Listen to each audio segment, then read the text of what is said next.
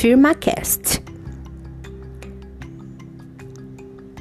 O seu podcast de marketing e inovação diretamente do interior paulista.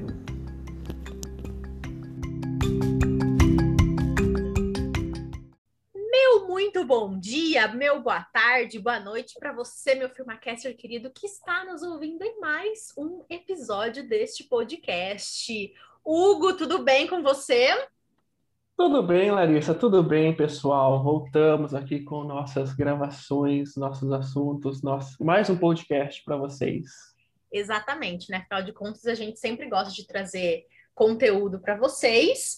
Uh, e claro, né, como boas pessoas que gostam de trazer conteúdo, a gente vai falar hoje sobre empreendedorismo. Mas é qualquer tipo de empreendedorismo, Hugo, ou não? Não, claro que não. Nunca é sobre uma coisa qualquer, né? Como assim, nunca. assim? Como joga uma bola dessa? É, nunca é uma coisa qualquer, né? Hoje, ao invés de a gente falar só sobre empreendedorismo, que por si só já é um assunto bem complexo, a gente vai falar mais. A gente vai falar sobre educação empreendedora. E aí, Hugo, o que, que você acha que vai rolar nesse bate-papo? Eu acho que. Eu acho que eu não tenho que achar nada, né? Vamos começar esse bate-papo, não é mesmo? Tá ótimo, não vamos achar nada. Bom, hoje a gente tem um convidado aqui muito especial, que é o Luiz Fernando Beck. A gente vai chamar ele de Beck mesmo, né? Vamos simplificar aqui. Beck, por favor, se apresenta para as pessoas que estão ouvindo aqui o podcast.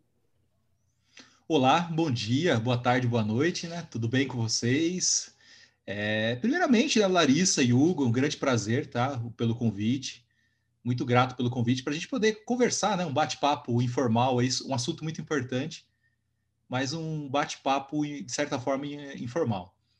Bom, souber que assim apresentar, né? Aquela coisa que a gente fica imaginando, né? Apresentação, o que que eu vou falar de mim, o que que eu posso falar de mim, mas assim é eterno sonhador, né? Construindo coisas, professor na ITEC há 20 anos na Anguera também, na FATEC. Então, leciono aquela história, né? Estou com 40 anos, mas assim, não sei me definir muito bem nem para onde eu estou indo. Mas eu acho que faz parte do tema isso, né? Faz parte do tema. Então, trabalho com educação, trabalho com a parte de consultoria também, né? Na consultoria que começou como design gráfico, depois foi para marketing, já está indo para gestão, né? Aquelas transformações de, de gostar de muita coisa, de conversar com muita gente diferente, muita gente legal a gente acaba indo para caminhos é, diferentes, assim, né? Totalmente fora do comum.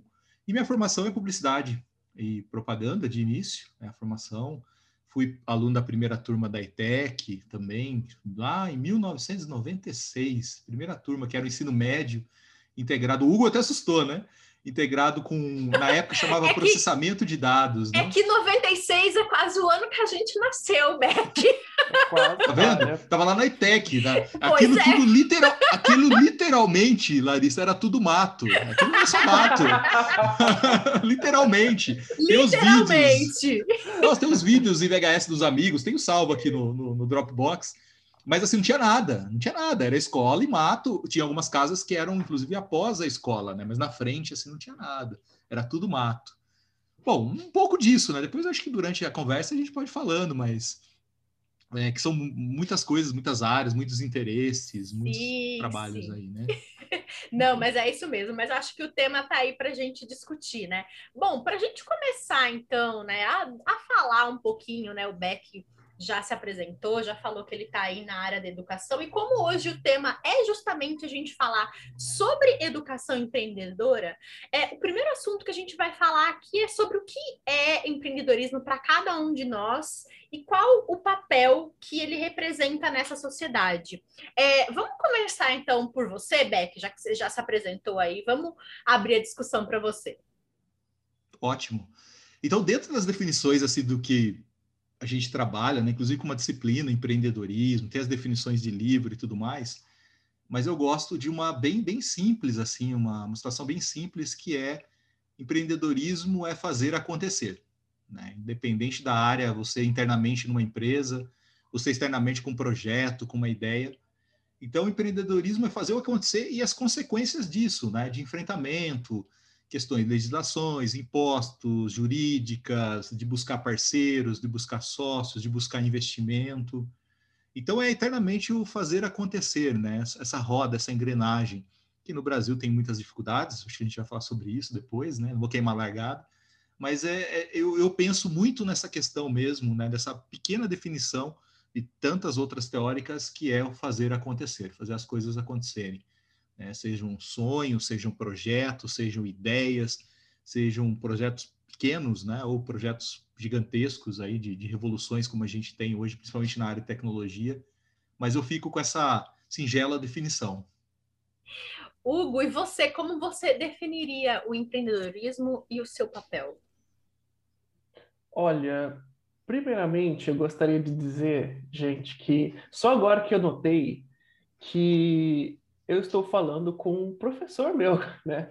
Beck é meu, meu Deus, a nostalgia bateu! É, bateu ele viu a voz, aqui. lembrou, né? Fechou o olho, Exatamente. E agora defini isso aqui com o meu professor, eu falei, nossa, caramba, né? Melhor não falar merda, mas enfim. é, olha, para mim, o empreendedorismo, ele é um conjunto de capacidades, né? Ele é um conjunto de capacidades que consiste em idealizar, coordenar e realizar alguma coisa, né? Fazer executar os planos, né? Então, o empreendedorismo ele trabalha com execução de planos, assim que eu definiria é, a essência do que ele é e a importância do empreendedorismo. Eu acho que ela é um pouquinho complicada da gente é, definir em poucas palavras, mas é, hoje em dia eu acho que, sucintamente falando, eu definiria a importância do empreendedorismo como algo que ajuda a mover a economia, né? E algo que dá opção ao público de acrescentar sua renda, né? Mas acho que a gente vai falar um pouco disso mais tarde. Sem spoilers nesse podcast, por favor. Exatamente. Porque de spoiler já basta eu ficar dando toda, toda vez que a gente grava esse conteúdo. Mas vamos lá. Eu, é, eu tive, assim, ao longo da minha vida, eu tive várias visões também sobre empreendedorismo. Para começar, eu sempre achava que empreendedor era aquela pessoa que tinha empresa, e ponto. Mas aí, ao longo da minha vida, eu fui aprendendo que é, não necessariamente se você tiver uma empresa, independente de você ter uma empresa ou não, é, você pode ser empreendedor. Porque depois eu fui estudar também os conceitos, né? Tem o intraempreendedorismo, que também é, é muito falado e que é super acessível, dá para a gente ser esse tipo de pessoa também. Mas, é, para mim, só a, a, a, visão, é, essa visão que eu tinha, ela só começou a mudar realmente de figura quando eu comecei a entender que empreender nada mais é do que você pegar aquilo que você realmente ama e fazer aquilo acontecer. Eu acho que acabou assim que conectou muito com a visão que o, o, Beck tem e com o a que o Hugo colocou, né? Quando eu comecei a entender que empreender é, sei lá, você tem um sonho, você tira aquele sonho do papel e começa a agir para tornar, para ele deixar de ser sonho, se tornar uma realidade, é, isso é empreendedorismo, sabe? É você conseguir realizar um sonho independente dele de qual seja. É, além disso, né? É, existem é, também a, a, questão da, de, do quanto ele é importante na, na, nossa sociedade, e aí tem fatores, né? Tanto econômicos, que né, a própria geração de emprego, que ajuda uh, enfim, as pessoas a conseguirem colocar comida na mesa, né? Mas eu acho que assim, a visão que eu tenho hoje de empreendedorismo é talvez eu seja muito de humanas, né? Para falar disso, mas é, é, realização, né? a cara do Hugo, gente, olha que eu falo que eu sou muito de humanas, é, é a melhor. Eu queria tirar uma foto, sabe? Mas é, tá muito mais relacionado não só à economia, mas à realização pessoal e profissional, sabe? É, eu, eu realmente acredito que nós, como os humanos, a gente é uma pessoa, por mais que a gente seja uma pessoa só, Uh, a gente tem várias qualidades, eu acho que empreender é isso, você pegar todas essas qualidades, juntar e tentar fazer as coisas acontecerem. Mas depois de toda essa falação minha, né, porque eu sempre me estendo muito em, to em tudo que a gente vai falar, uh, vamos começar a falar um pouquinho mais sobre os fatores que contribuem, né, porque quando a gente olha para a nossa sociedade, desde de muito pequeno até, eu falo, vou até trazer em primeira pessoa, né? Porque acredito que eu e o Hugo, na, na nossa época de escola, a gente viveu muito isso, era muito, ah, você precisa estudar para você ter um bom emprego. Então, assim, era aquela mentalidade de tipo assim, não, você vai estudar para você trabalhar para alguém. E nunca você estudar para você ter o, o seu negócio, para você é, ter alguma coisa para você e construir alguma coisa para você. Então, eu queria também abrir essa discussão, né? Porque que fatores hoje na nossa sociedade eles contribuem para que a gente ainda valoriza muito a CLT e não para a pessoa ir lá e de repente abrir uma empresa e tentar fazer as coisas acontecerem. Vamos trocar um pouquinho agora. Vamos começar com você, Hugo. Olha, eu acredito que essa procura, essa valorização, né, da, da procura pela área CLT seria bastante pela segurança e estabilidade que ela traz. Porque eu acho que a nossa geração, principalmente, a gente teve essa surpresa, né, de cair no mercado de trabalho e perceber, poxa, não é nada do que eu achei que ia ser.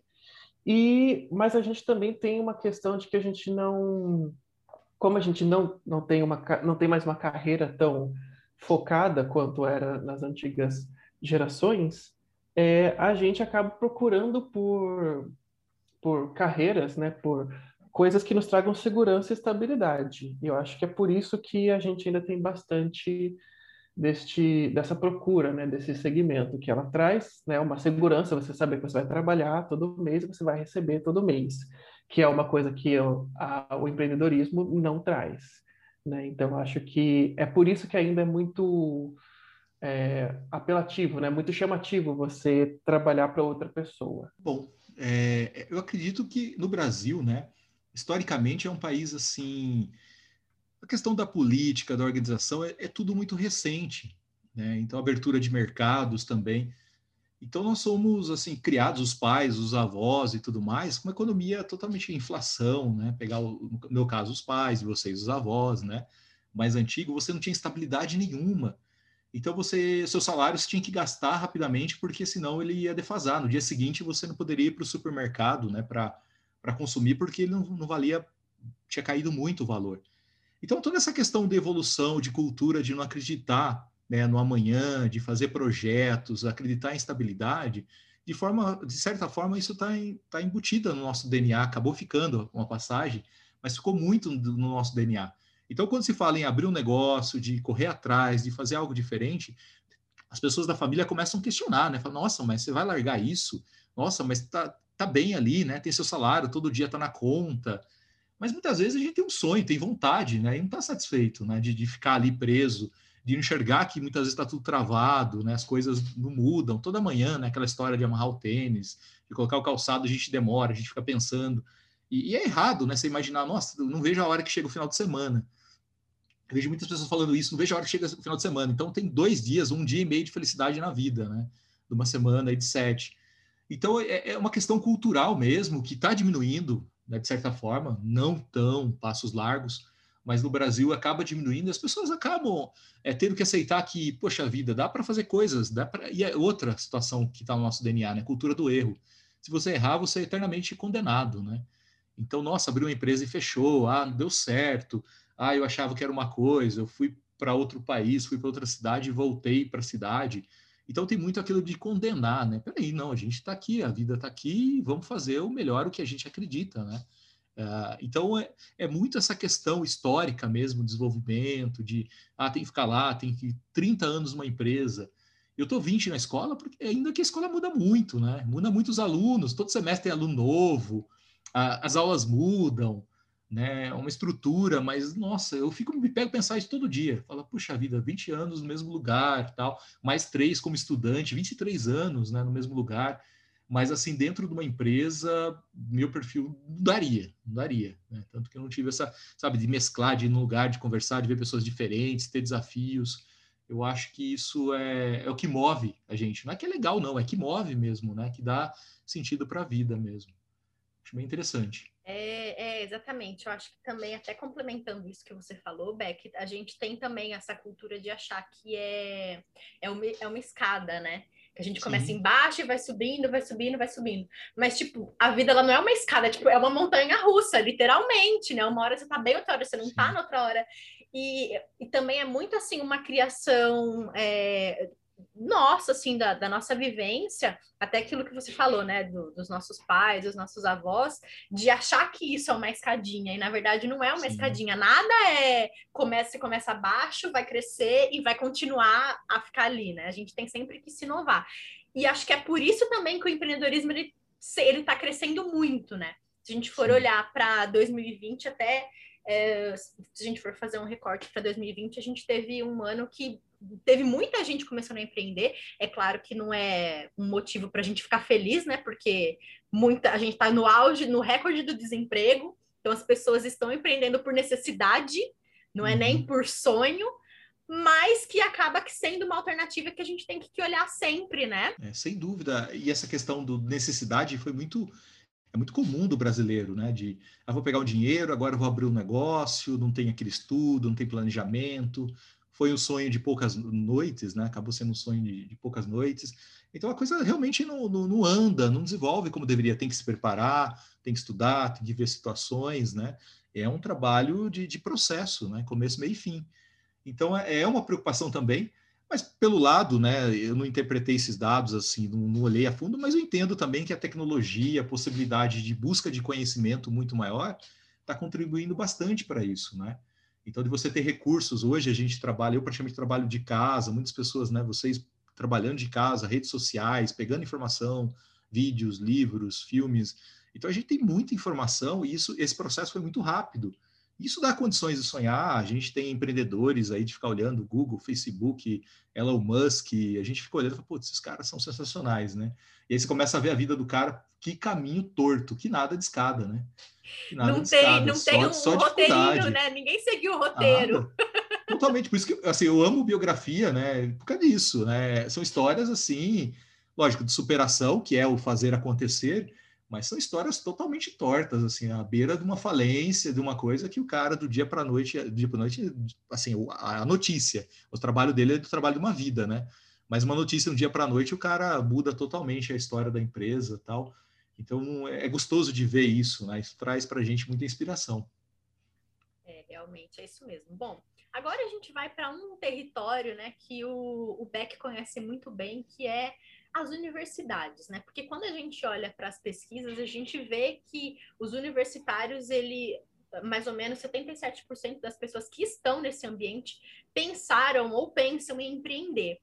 E aí é, faz a gente ter é, essa questão, né? Puxa, mas por que que só na hora que a pessoa ela está no mercado de trabalho, né? Que daí seria no caso a universidade, que é o que a, a, fase assim da educação que mais prepara você, né, para o mercado de trabalho. Tem tanta gente querendo empreender e isso não é feito antes. Né? Então agora eu vou passar a bola para você, né, Beck? O que, que acontece ali na, na universidade que a gente pode trazer para o ensino médio, para o ensino fundamental, para poder fomentar o empreendedorismo uh, na adolescência, na infância?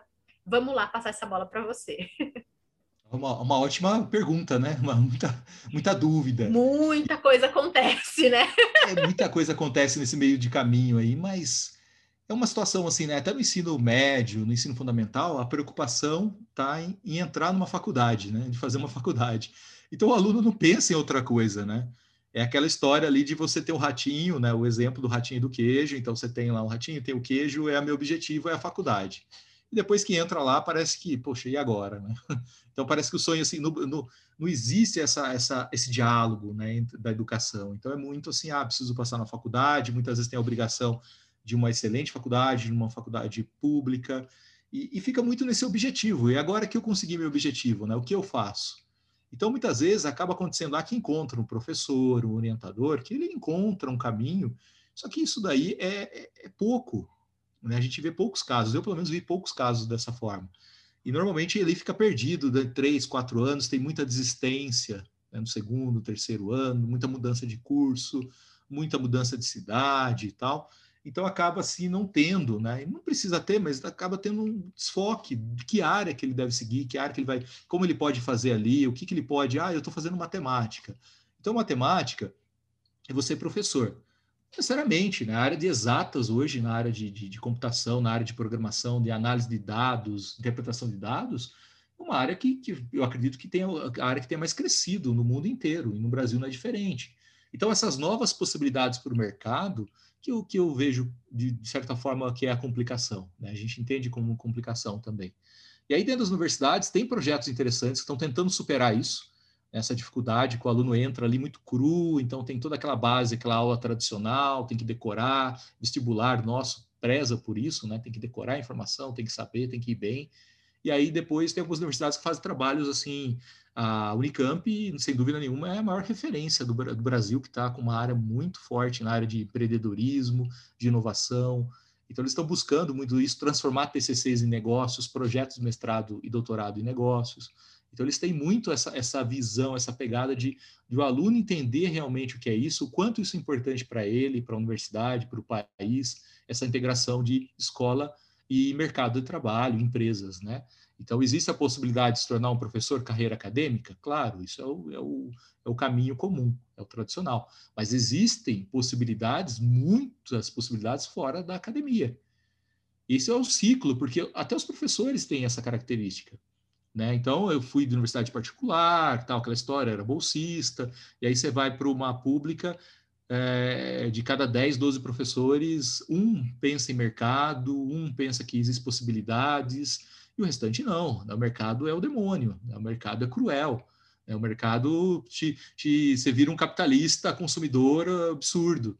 Não, peraí, existem caminhos, né? Existe o meio termo aí de possibilidades também, né? De, de, e a gente, isso, claro, está trocando, vem renovando, são professores novos, um ciclo que dá uma certa abertura, e aí são áreas de até de política, né?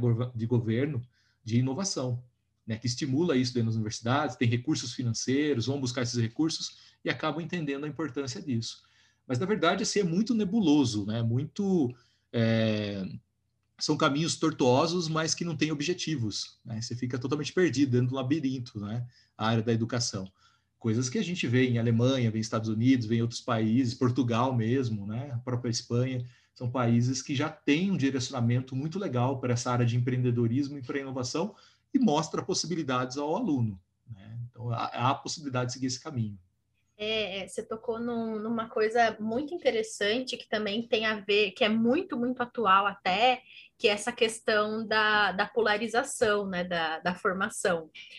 Ou você, por exemplo, no, pegando o próprio exemplo que você pegou, né? A pessoa vai fazer matemática. Não, ou você vai para o mercado ou você vai para a área acadêmica. Mas não precisa ser um ou outro, né? Existe um universo de possibilidades, né? E dentro desse universo de possibilidades a gente pode trabalhar muitas coisas, né? Você não precisa ser um ou outro, né? Uhum. Acho bem legal a gente falar sobre isso. Mas é claro que também, é, pegando o gancho, é, já que a gente está falando de educação, é muito importante a gente falar que, assim, eu acho que para você até que está na linha da frente aí da educação, a gente precisa mudar a educação no Brasil. Né? A gente precisa mais do que qualquer outra coisa, porque se a gente continuar, é, teve uma vez que uma vez eu ouvi isso, isso é, fez total sentido. Se a gente continuar fazendo sempre a mesma coisa, a gente continua sempre tendo o mesmo resultado. Então, assim, é claro, a, a gente tem professores incríveis. Por que não usar o potencial desses professores incríveis para fazer mais pelos alunos, né? E tornar esses alunos pessoas incríveis para o mercado, seja ele para qual, para onde ele for, né, Beck? Ah, sim, é a formação. Tem, tem vários professores em qualquer particular, públicas, né? são diversas pessoas que são exemplos, que são inspirações para a gente. A gente vê, a gente conhece, a gente lê sobre. Então, são, são várias formas de conhecimento. Mas realmente, concordo plenamente, Larissa. A educação, ela precisa. E assim, o que me surpreende é que no papel, ela está numa situação bem interessante. Né? Os, plan os planos de educação que a gente tem no Brasil eles estão bem alinhados, né? Quando se fala em empreendedorismo, inovação, a educação municipal. Então, o que precisa muitas vezes é um entendimento, é cumprir né, o que está ali, né, o que você tem no papel. E aí a gente tem uma, uma dificuldade enorme no Brasil, claro, que é a questão de renda, esse abismo social que existe. Né? Então, a gente fala do mundo que seria ideal, mas essas dificuldades que a gente encontrou, inclusive agora com a pandemia, né? de acesso à internet, de ter um espaço para estudo, de ter o equipamento, que mais simples que seja, um aparelho celular. Então, tem casos aí que a gente vê na TV de uma família que mora no extremo sul de São Paulo, que tem um celular para quatro filhos, que eles revezam de madrugada para assistirem às aulas. Então, esse abismo social também no Brasil, né? É uma engrenagem, né? Tudo, é, você tem a questão financeira, você tem a questão social, questão é, racial, questão todas as questões no Brasil que acabam sendo uma engrenagem, né? E a gente estava brincando com um amigo que é geógrafo, pô, transforma uma máquina de moer gente, né? Então as possibilidades não, não acontecem. Lógico, a educação, acredito que a educação é uma das primeiras engrenagens a gente acertar isso, né? De ascensão é, social, de poder, de poder crescer, de poder se desenvolver. Mas é um caminho longo, mas no papel da educação eu gosto, assim, minha modéstia participação, mas eu gosto muito que está ali no papel. Mas assim, não cumpre, não faz, não se discute. E aí, quando a gente vê, por exemplo, como a Unicamp, que eu dei exemplo, algumas áreas da USP, eles estão seguindo o que está na lei. Né? Eles estão criando centros de inovação, estão buscando recursos, estão fazendo parcerias com, com empresas, estão colocando aluno no mercado. Tanto que acho que chega a 15%, 18% do PIB de Campinas, né, da toda a renda, todo o dinheiro que é gerado, todos os recursos que é gerado em Campinas, vem de, de ex-alunos da Unicamp. Então, é um valor muito alto, né? São pessoas que estão inovando, pessoas que estão criando, pessoas que estão desenvolvendo produtos, criando empresas. Né? Então, a gente tem uma questão que precisa iniciar, né? Precisa iniciar dos vários problemas que nós temos, mas, claro, acredito que a educação seja aí o, o início de tudo acha que é, você falou muito que no papel ela tá, tá ótima, mas o que falta para a gente tirar do papel? Porque entra assim muito aquilo que eu falei, é, eu estava falando no começo da nossa discussão, né? Que empreender é você ter um sonho e você fazer acontecer. Então, assim, o sonho de ter uma de mudar a educação, ele existe, ele está no papel, mas a gente precisa tirar do papel. E o que, que falta, Beck? Olha, como tudo, pessoas, né? Como tudo, pessoas. É. Pessoas, assim, que tenham, é, pessoas empreendedoras, que tenham essa visão, essa, essa característica mesmo de fazer acontecer, né? de mudar a situação atual. Então, muitas vezes, né, numa sala de aula, de um recurso, de poder fazer aquela aula diferente, de poder dar possibilidades para alunos de participação, entender aquele ambiente, né? Então, são pessoas, eu, eu digo assim, estou falando da ponta, claro, né? Sempre sobra para os professores, não é isso, né? Sempre ó, a parte cruel, mas também de ações políticas, né? Então, ações políticas de município, principalmente a educação é fundamental, né? Que no estado de São Paulo a gente tem a base dos municípios. Então, isso começa mesmo do berço, né? De dar condições, né? Então, a, a política é, é gestionar, é, de cuidar disso, né? De, de dar todas as possibilidades para essas pessoas crescerem, se desenvolverem. Então, realmente são assim, dentro ações políticas de governo sérias, né? E as pessoas também lá na ponta, os professores, a estrutura escolar, olha, existe isso, a gente pode fazer isso de uma forma diferente, a gente pode trabalhar, a gente pode pedir opinião, a gente pode pedir ajuda, né? Então são pessoas que, que movem o mundo. Então, quando você vê um empreendedor que se destaca, o cara que fez a empresa acontecer, né? uma pessoa que levantou né? Lógico, puxou toda, toda a equipe dele, mas ele teve esse ânimo, teve esse gasto, teve essa vontade, esse conhecimento de fazer as coisas acontecerem. Então a gente percebe que tem estados que se destacam, tem escolas que se destacam. Né? Por quê? Não é a melhor estrutura, não. Você vai ver na TV assim, aquela escolinha mais simples, muito simples, mas pintadinha, bonitinha, organizadinha, e lá tem um professor, tem um diretor, tem um coordenador que faz as coisas acontecerem. Né? Então, que cumpre. Daí eu falo assim, nossa, mas a escola lá que você trabalha, o que você fez, que você participa, tem destaque. Eu falo assim, não, é, a gente está fazendo o que deve ser feito. Né? Então não é aquela questão de, nossa, supera, né, evolução, não, está fazendo o que deve ser feito, ou às vezes está fazendo um pouquinho mais né, do que muitos outros estão fazendo. Então é, é, é muito essa questão, né? É muito essa questão, é complexa, mas é, eu enxergo dessa forma, até numa forma mais simples, mas através de pessoas aí engajadas que tenham boa vontade, e tanto dentro da escola como politicamente também. Sim, sim. Hugo, você quer falar alguma coisa? Você quer completar alguma coisa? Porque a gente já entendeu que o podcast é o meu momento, né? A gente já, já entendeu isso. Menina, depois de tudo isso, você quer que eu fale alguma coisa? É sério? Ah, não sei. Eu, não lembro nem a pergunta que você fez, não, a gente já foi em tanto já a gente fica falando depois, né, Hugo? A pergunta pode falar. É. A gente, pergunta curta e resposta longa. Isso é maravilhoso, né? É, uma coisa que é uma loucura, mas não, eu não tenho nada para colocar agora. É, é porque, né, é assim, é, existe, só para explicar também para todo mundo que está ouvindo, assim, né? Toda vez que a gente vai fazer alguma coisa, eu e o Hugo, sei lá, alguma reunião, alguma coisa que tem que ir os dois, eu sempre sou a pessoa que fala mais, que fala mais, que fala mais, que fala mais, que fala mais. E, tipo, e no podcast é o meu momento, porque é áudio, entendeu? Então, tipo assim, eu começo a puxar, eu começo a falar, e aí ele fica lá sentado assistindo. Mas não é por mal, a gente internamente é muito bem resolvido sobre isso, né? Mas. Com certeza, gente. Mas, ó, só para deixar claro, não é que eu não goste de falar. É que a Larissa gosta tanto que ela fala por nós. Entendeu? Exatamente. É, e como a gente tem o alinhamento, é... né? Aí, é a por... gente, aí ela fala, a gente fala a mesma coisa. É, então, parceria de sucesso. Exatamente. De sucesso. Bom, é, vamos então agora para um outro ponto, né? Dá para a gente mudar a metodologia de ensino e incentivar o empreendedorismo já logo lá na primeira infância? Bom, como o nosso convidado de hoje está aí 20 anos na educação, Beck, o que é, você falaria a respeito disso? Dá para fazer? E se dá, é, quais são assim as alternativas mais simples que a, gente pode fazer é, já desde a primeira infância a incentivar as pessoas a se tornarem empreendedoras? 20 anos é a idade de vocês, né, na educação. Um Quase a idade, né? Um pouquinho mais a gente um tem. Um pouquinho mais, um pouquinho mais. Legal. Mas essa questão, né, apesar de estar na educação, não tenho nenhuma é, trabalho diretamente com, com crianças, né, menores, mas assim, a gente acaba lendo muito e correndo atrás dessas questões, é, sem dúvida, né, na, na, no infantil, desde estímulo, estímulo, na verdade, é o estímulo a pensar e ter autoconsciência, né? Então você tem muito de entender, né? Você mesmo nessa fase. Então são, são questões, né? É, das diferenças mesmo nessa fase e nas possibilidades, né? Que existem de mundo.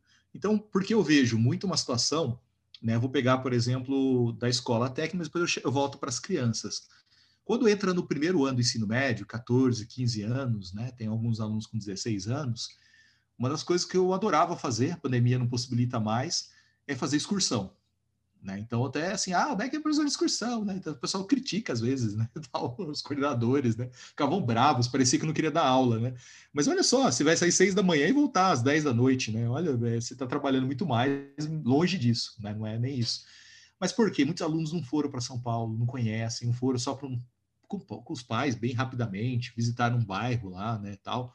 E aí, quando você vai para o Centrão, vai pra, ou vai para Paulista, conhece MASP, conhece museu, meu Deus, os caras ficam apaixonados, porque eles estão enxergando uma nova possibilidade, um novo mundo.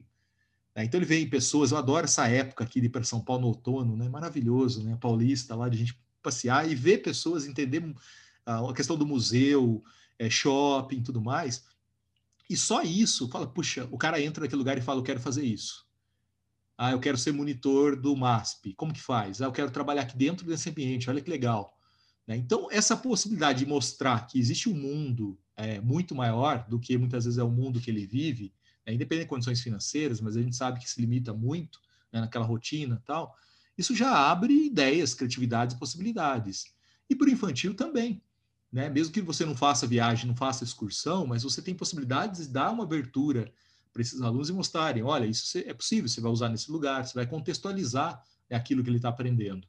E essa visão de mundo, na verdade, né? Porque o que é empreender? Empreender é viver, é olhar, ter olhar para tudo. Né? Então, a sua rotina, não tem botão empreendedor, não tem botão professor, não tem botão. Você é uma pessoa que enxerga a sua visão, a sua forma de ver o mundo aberto, isso desde as crianças né, de saírem desse espaço muitas vezes, né, dessa cápsula que vive, e aí tem metodologias que pedagogos, profissionais aí que são especialistas na área educação infantil teriam muito, teriam muito mais do que eu, né, para trabalhar. Mas eu acredito muito nessa, nessa abertura.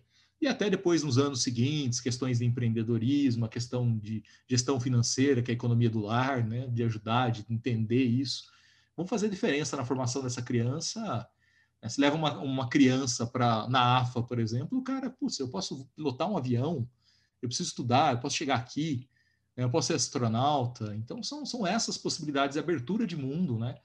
Que, assim, de certa forma, eu, eu não tive isso, mas, puxa vida, né?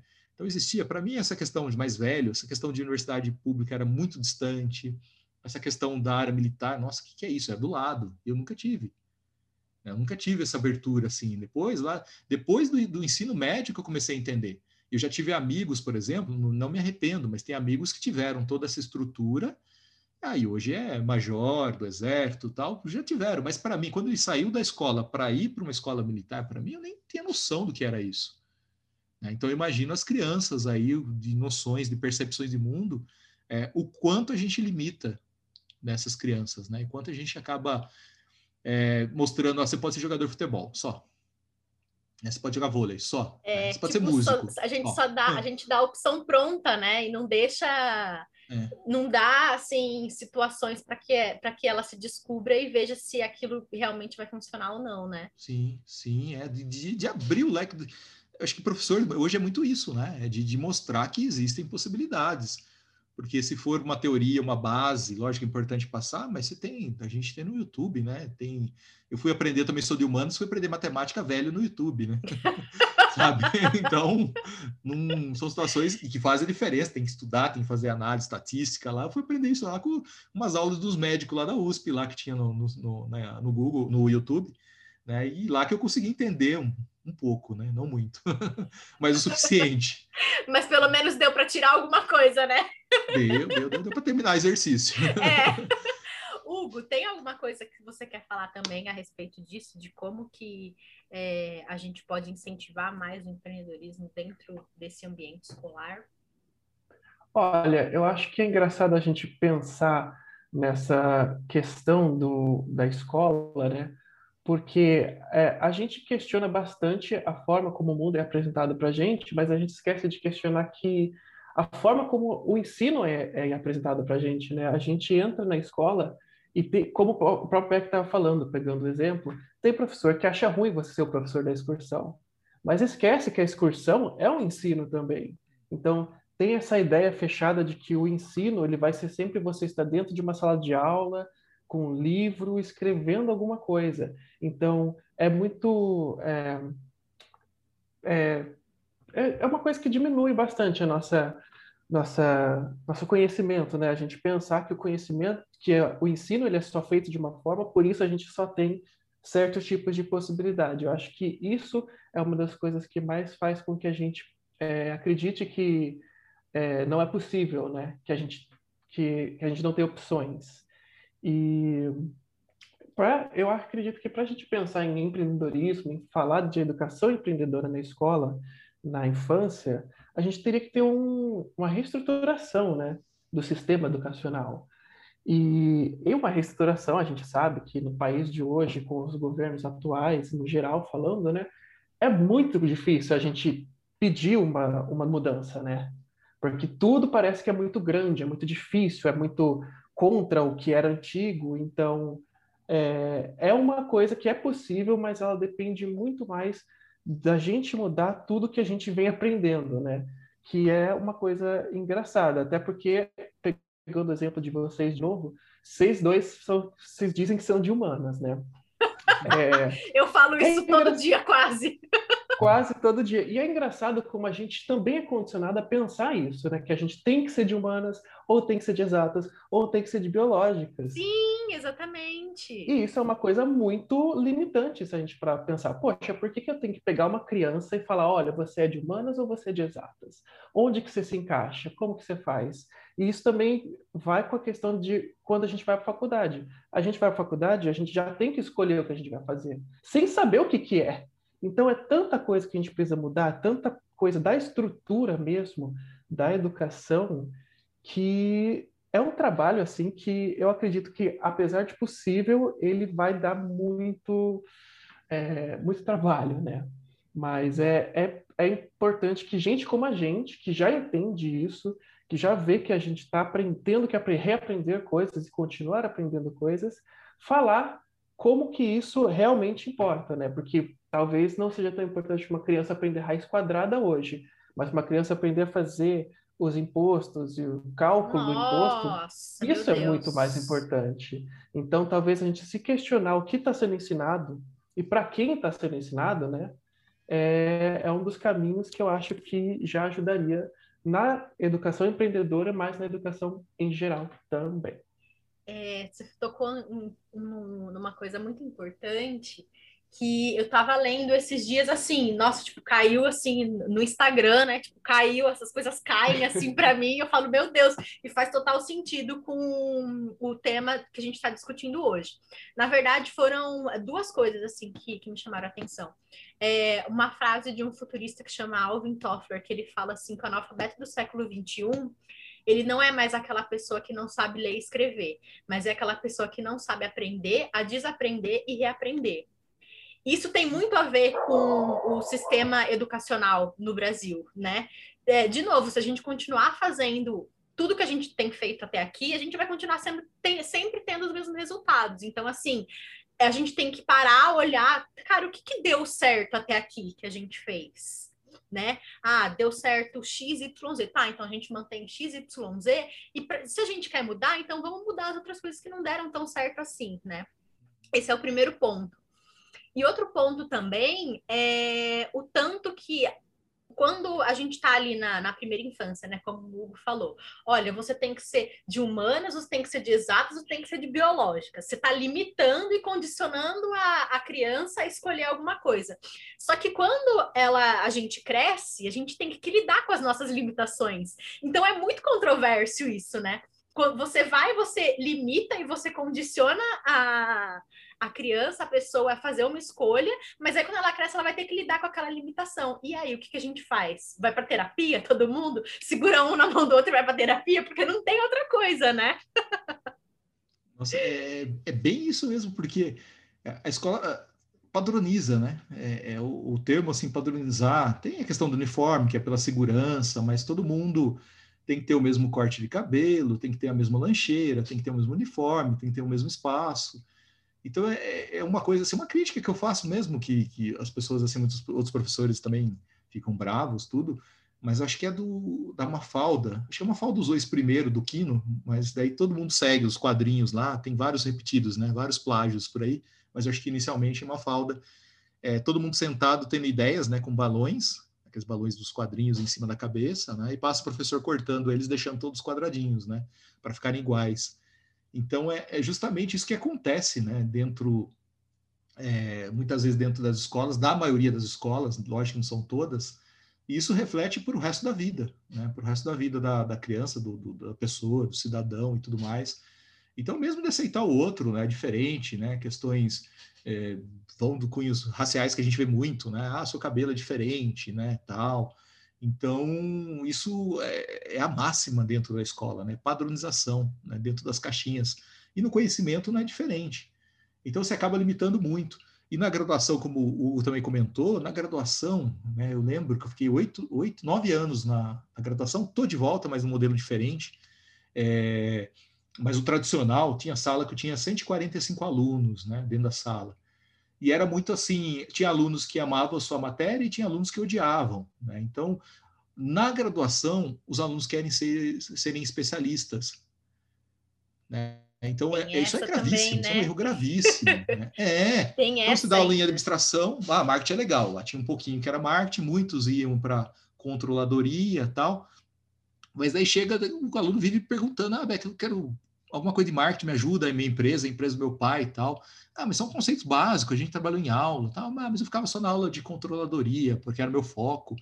Então, quer se tornar especialista na graduação, que é um erro gravíssimo, né? Em qualquer área de formação, é um erro gravíssimo. Então, você tem que ter aquela abertura que você está aprendendo, tendo conhecimento de muitas áreas, e depois buscar uma especialização. Lógico que tem uma queda pelaquela matéria, tem um gosto, mas. E eu ainda bem que eu não fiz isso, né? Mesmo tendo esse conhecimento, não tendo essa informação, ah, tinha aula de estatística, eu participava de, cara, eu era, queria estar ali, queria aprender, queria ver, né? Então, pô, fiz, entendi, né? lutei ali, consegui fazer e foi importante, né? Eu uso, hoje em dia nem se fala, estatística virou né, o bolo da cereja aí para muitas áreas, né?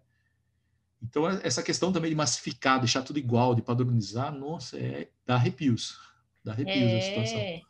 É, porque assim, a gente, principalmente agora, né, a gente tá falando tanto que a gente tem que quebrar esses padrões que impõe pra gente, né, tanto de, de corpo, de, enfim, características uhum. físicas, mas aí às vezes quando a gente vai para para a área da educação, tipo, tem também muita gente que quer que quer que mantenha ali, né? Que Sim. não, não pode mudar, mas não, a gente tem que mudar, a gente tem que também que quebrar é, esse estereótipo de que a mudança é ruim. Não, a mudança ela não é ruim. É uhum. muito bom mudar. é muito bom. Imagina se a gente for hoje a mesma pessoa que a gente era, sei lá, 10 anos atrás. Não faz sentido. A gente precisa mudar, a gente precisa evoluir, a gente precisa ir para frente. Né? É, a gente tem opções, né? Tem um leque de opções, tem um viver o mundo realmente, né? E ter escolhas, possibilidade de escolhas dentro desse universo. Né? Exato, exatamente. Hugo, você quer falar mais alguma coisa? Ou não, tá tudo ótimo? Acho que, acho que foi, a gente fechou bem. Bom, é, quando a gente olha também é, para os é, principais motivos que as empresas morrem é, no Brasil, é, o principal deles está relacionado a planejamento, né? Os três principais fatores deles são planejamento, capacitação e gestão. E aí, isso tem a ver com a falta de educação empreendedora? Vamos passar agora para você, Hugo. Oh, com certeza, isso não tem a menor dúvida que isso tem tudo a ver, porque assim, é, na, no Brasil, principalmente, vou falar do Brasil porque é o que eu conheço, a gente tem essa ideia de que empreender é uma coisa muito fácil e é uma coisa que você vai ganhar dinheiro rápido. Então você vai abrir uma porta na sua casa, você vai começar a vender bolo e você vai ficar rico, você vai virar patrão. E acho que o maior erro que a gente comete na hora de se educar como empreendedor é esquecer que tem coisas básicas, tem o básico, né? Que é igual o que o Beck estava falando, a gente às vezes quer ser especialista, a gente quer empreender sem entender o que, que isso significa de verdade, sem ter a, a graduação ali, o, o, as pequenas coisas que são imprescindíveis, né? Então, claro que isso é, é tem um impacto direto, assim.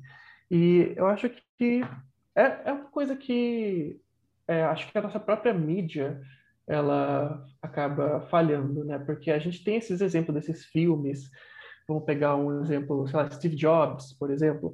A gente tem filmes que contam a história que, apesar de serem bem fiéis, eles são muito glamorizados. Faz parecer que, tipo, ah, é fácil, o cara, todo mundo, é só trabalhar e que você vai ter o dinheiro e o prestígio que ele tem, quando a verdade é muito mais complicada e tem muito mais a ver com circunstâncias, algumas delas que fazem parte do nosso controle, outras não. E, e, e, só que esse tipo de pensamento ele acaba atrapalhando as pessoas, impedindo que elas procurem uh, o básico que elas precisam aprender para começar suas empresas. Maravilhoso, eu acho que também chegou o momento aqui da gente colocar o aplausos na edição. Por favor, a edição coloque aplausos, né? Porque Sempre tem esse momento, demorou para esse momento acontecer, então a edição pode colocar aplausos aqui, tá? Pronto, Mas agora, é. Já marcou, já marcou na edição, já, já tá pronto. Beck, e você, né? Qual é essa relação, né, da morte das empresas com as necessidades básicas para empreender? É, falta a, o preparo realmente de entender empreendedorismo, de ter esses exemplos que o Hugo falou de forma maravilhosa, né? E muito a questão do, do ambiente hostil, né? A gente tem no Brasil um ambiente hostil para a empresa, para empreendimento. Que até comentei daquela situação de ações públicas, políticas, né, para dar condições. E aí o Hugo falou a palavra assim que, que muitos né, falam, e eu arrepio, mas eu parei de discutir em alguns, em alguns lugares, né, que é a meritocracia, né? Ah, que isso Sim. me causa calafrios, né? É. Porque ah, o cara tem vontade, o cara corre atrás, meu Deus o cara não tem o que comer, né? Então, são situações assim como que ele vai empreender, né? Como ele vai ser um atleta se ele não teve uma alimentação na infância, né? Então, são situações que são complicadas. O ambiente hostil nosso, né, de, de aceitação ao erro, de empreender, de saber que ele tem oportunidades, dele ter um crédito, de buscar um microcrédito, né? Ter essas situações é que faz a diferença dentro de um planejamento. Como a gente não tem, né? Como se o cara começa o negócio já perdendo. Você vai entrar também, empreendedor é um, é um bravo antes de tudo, né? Você sabe que você está começando, não é do zero, você está começando do menos 5, menos 8. Uhum. Para chegar no zero, você vai ter que remar muito. Então é muito sonho, muita coragem, enfrentar resiliência, é, superar muitos desafios, né? Porque o ambiente brasileiro, como em outros países também, alguns outros países, é hostil, é ruim, não é um ambiente propício para isso. Né? Não é um país, todo mundo fala um país empreendedor, é por necessidade. mas não, não tem essa, tem vontade, o brasileiro é criativo, tem toda aquela história que a gente ouve desde criança, mas é, é um ambiente totalmente hostil para a inovação. Então é aquela história, né? Você tem uma muda, uma planta que tem um potencial enorme, foi plantada em um lugar ali que não tem sol, que não recebe água suficiente, que não tem adubação, né? Vai crescer, mas vai crescer lentamente, e muitas vão morrer, inclusive, né? Então a gente vê isso nos loteamentos, né? Tem uma rua de árvores, tem três que cresceram, o restante não. Né? É muito do, do empreendedorismo mesmo. Né? Não está no lugar correto, não foi adubada, não foi, não foi colocado água, não foi dada condições, podas, foi dada condições para crescimento. Então, realmente, é essa necessidade também. É, eu acho que a gente tá aqui, então, a gente chega numa conclusão de que empreender no Brasil não é para poucos. Hum. não é para qualquer um, né? A gente chegou nessa conclusão. Não, não é. Assim, não é para ser. A gente tem que trabalhar muito, né? Trabalhando com planejamento, com marketing, uhum. muito realista, né? A gente é muito realista. A realidade não é. Né? É muito bom, é muito bonito. Adoro ver aqueles vídeos, você vê com uma distância lá dos americanos empreendendo a garagem, como foi uhum. criado a Apple, como foi criado o Elon Musk mandando as pessoas para o espaço. Nossa, eu assisto aquilo e até choro a primeira vez que eu vi aquilo. Né? Tal a edição de cinco minutos que tem no YouTube do Elon Musk lá, que deu certo. Mas, assim, é uma realidade americana. Claro, a gente vai batalhar, vai chegar lá, mas o brasileiro, poxa vida, é muito imposto, muito puxão de orelha, muita, muita coisa aí que você vai ter para enfrentar no mercado. Infraestrutura, logística, não sei. Uma série de coisas, né? Cruel. É. Mas não é para desanimar, é realista. Exato, novo, realista, né? gente, né? não, ó, vocês que estão ouvindo aqui, ninguém está uhum. querendo jogar balde de água fria no sonho de uhum. vocês, tá? Que a gente está querendo dizer é que, assim, empreender no Brasil é difícil? É difícil. É impossível? Não é impossível, tá? as condições podem não ser as melhores, mas se se você continuar nessa crença de achar que o Brasil, você não vai empreender no Brasil, porque o Brasil não é o lugar para você empreender, então, tipo assim, cara, nem Marte vai ser o lugar para você empreender, porque Sim. é a realidade, né? É, e a Sim. gente também tem que deixar claro para as pessoas que empreender não é sonhar, empreender Exato. é planejar. E se você só sonha, você não alcança, você tem que planejar. Então, a gente está falando, sonhe, sonhe. Mas sem o planejamento, seu sonho não vira realidade. E empreender é isso. Exatamente. Bom, mas agora vamos falar um pouquinho mais da gente, né? O que eu, Larissa, como cidadã, o que o Hugo, o que o Beck, como cidadãos que somos, podemos fazer para contribuir, é, para ter uma sociedade mais empreendedora, com mais gente é, querendo abrir o seu negócio, com mais gente querendo tirar o seu sonho do papel. Vamos começar com você, Beck. Certo. Bom, a primeira coisa, acho que fazer isso que, que vocês estão fazendo tão bem, né? Do podcast, do, de, do, do, conhecimento, de se dispor, assim, um, um, um, tempo de vocês à noite aí, no início da noite e tal, para fazer. Então, acho que é, acho não, acredito, tenho certeza que é esse conhecimento e a difusão, né? Tornar esse conhecimento acessível para as pessoas.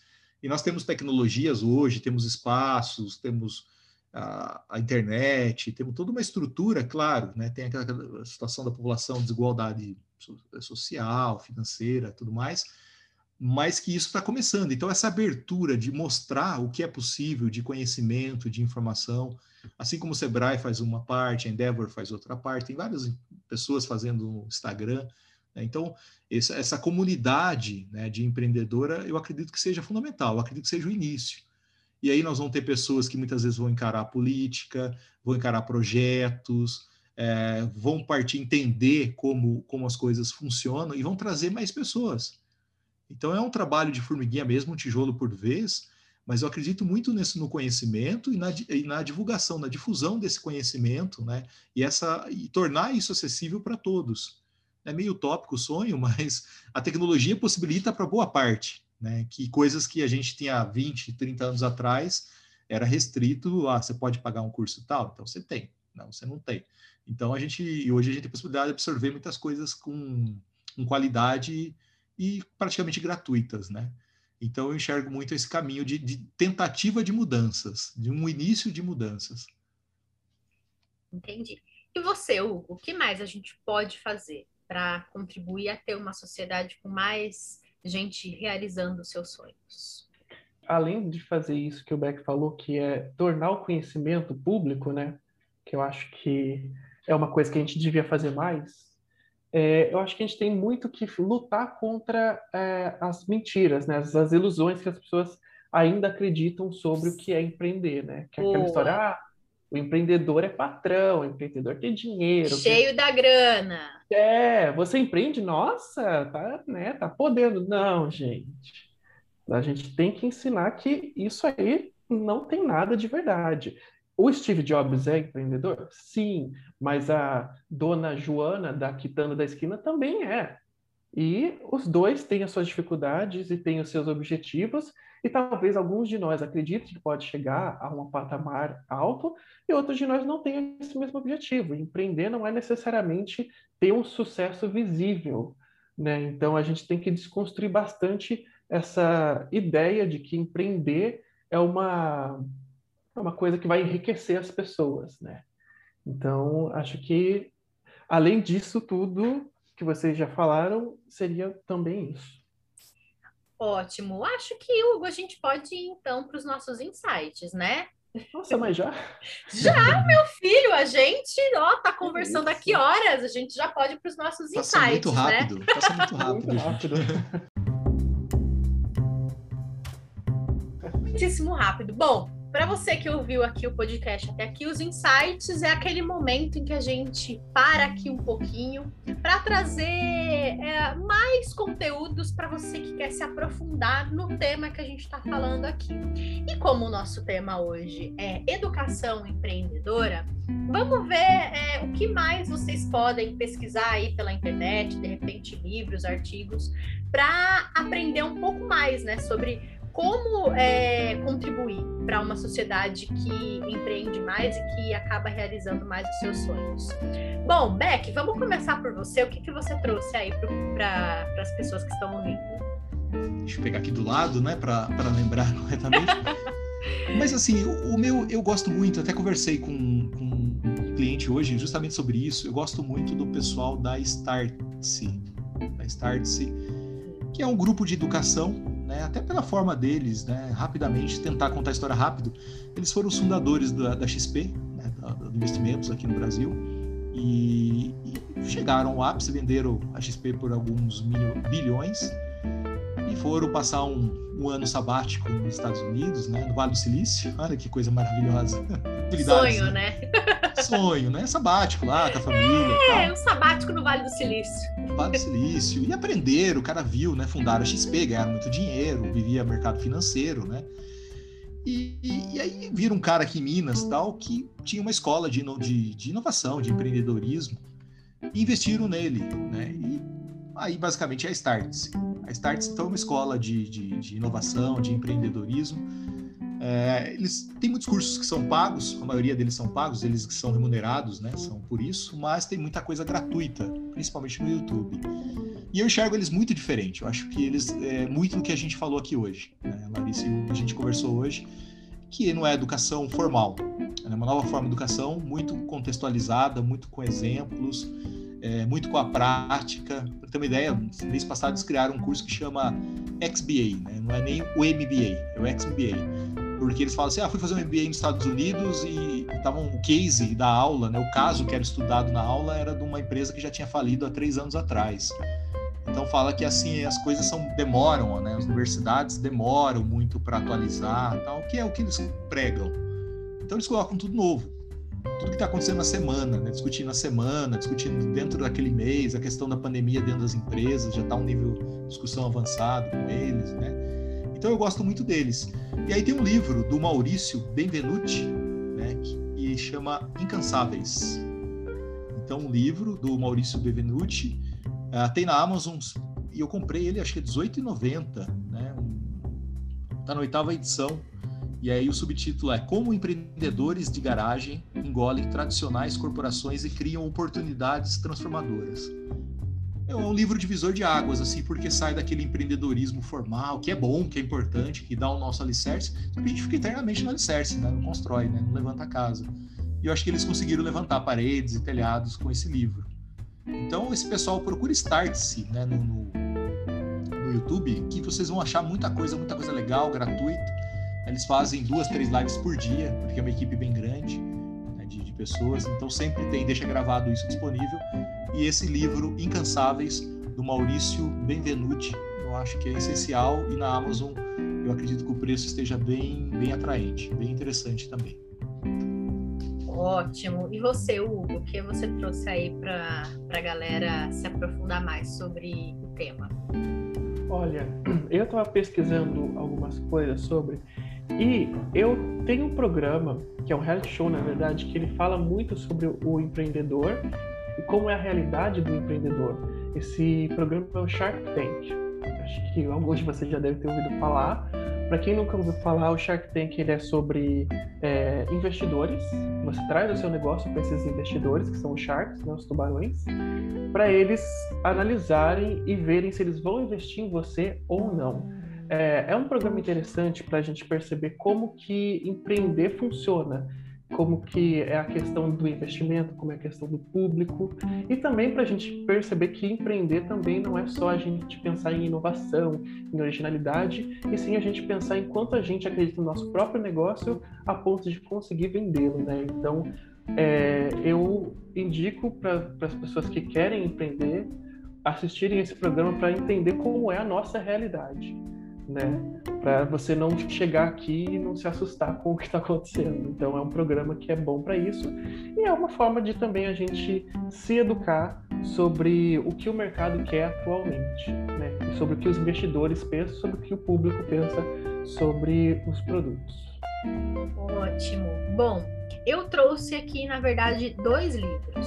Uh, o primeiro deles é. Ai, do... meu Deus, não é o. Não é o Comece pelo Porquê, não é, tá gente. Bom. Pelo amor de Deus. Não vou falar mais desse livro, eu só falo desse livro, meu Deus do céu. Mas não é o Comece pelo Porquê. Na verdade, é o do Adam Grant, né? Que ele, o título é Originais: Como os Inconformistas Mudam o Mundo. É um livro super legal, é, porque ele fala assim o tanto quanto sabe, o perfil, assim, eu, quando eu li, eu me identifiquei muito. Quanto, assim, a pessoa, ela olha para alguma coisa e ela questiona aquilo, tanto que essa pessoa que ela não aceita que as coisas vêm prontas, ela tem sempre que encontrar uma razão para aquilo, o tanto que essa pessoa é capaz de mudar o mundo, né? Então, assim, como você identificar essas características e desenvolver para que você consiga proporcionar é, mudanças efetivas, enfim, na sua sociedade, na sua empresa, onde você quiser. Esse é o primeiro livro. E o outro começa por porque não, mentira, não é esse. Pelo amor de Deus. Mas o outro é o outro é da Isabela Minatel, que ele fala sobre o título é Crianças Sem Limites, né? Educação empreendedora na primeira infância. Esse livro eu nunca li, mas eu conheço pessoas que já compraram porque têm filhos e é, falaram que o feedback que eu tive, na verdade, foi que ajuda a desenvolver a criança a entender sobre estratégia, entender sobre marketing já nessa primeira infância.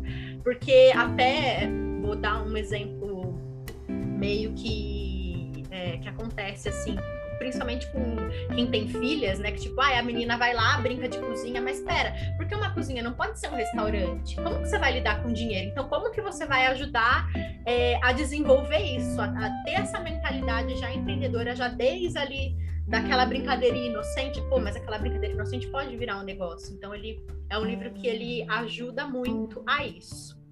Bom, Hugo, eu acho que a gente tem então aí um episódio super legal desse podcast, né? Com certeza absoluta, gente. Sigam, é, desculpa. Beck, agora é o seu momento de você divulgar quem você é. A hora divulgar... do seu biscoito. Exatamente. Fala aí as suas redes sociais, fala aí tudo pra gente. Então, vamos lá para a divulgação. Nas redes sociais, olha só, né? a gente não fala para os clientes usarem, orienta e não, não utiliza com tanta como deveria ser, né? Mas assim, tá no Facebook, Luiz Fernando Beck, né? Eu uso bastante, né? Sou tiozão do Facebook, uso bastante. E o Instagram, LF Beck. Então, estou usando mais o Instagram, começando a, a, utilizar bastante e tentando colocar as rotinas, o dia a dia, no que eu acredito bastante, nessa questão do empreendedorismo, né, a questão do vereador, como que está sendo também, fazendo uns roteirinhos lá, está sendo uma aventura, mas justamente por tentar mudar algo na política que a gente não concorda, né? Então, aquela visão. Mas são essas redes basicamente, basicamente que eu tenho também, né? Esse daí, o LinkedIn totalmente desatualizado, que vergonha. ah, mas tudo tá Luiz Fernando Beck, né? Tá tudo nesse, nesse padrãozinho aí. Padronizou para conseguir encontrar mais fácil, né? Encontrar. É tudo, digitou Luiz Fernando Beck, já, já, no Google, o Google salva a gente, né? Aparece tudo ali já, né?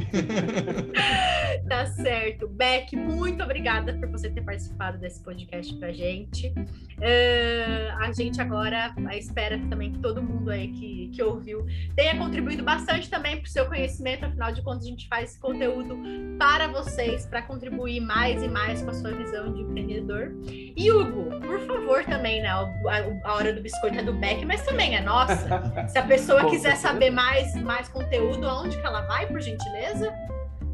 Ela vai para arroba firma inovação em todas as redes sociais e plataformas possíveis. Tudo atualizado, bonitinho. Tudo lindo, Com certeza. tudo funcionando ali, entendeu? Tudo belo para vocês. Tudo Isso, belo para vocês. Bom. Inclusive, recentemente a gente está no TikTok. Então, ó, por aqui. favor, vocês vão lá no TikTok procurar a gente, tá? Porque até lá a gente está fazendo conteúdo. Se você reclama que o nosso podcast tem uma hora, mas o, o TikTok tem, não tem nem um minuto e tem conteúdo lá para você, olha só. Perfeito, olha só. Beck, muito obrigada pela sua participação, viu? A gente agradece muito. Uh, e Hugo, a gente se vê então aí no próximo episódio, né? Que a gente não sabe quando vai rolar, mas nos vemos é no próximo aí. episódio, né? É, exatamente, gente. Lembre-se, a gente ama o que você faz, então faça com amor. Exatamente, a gente ama o que você faz. Um beijo para você que está ouvindo. Até o próximo episódio.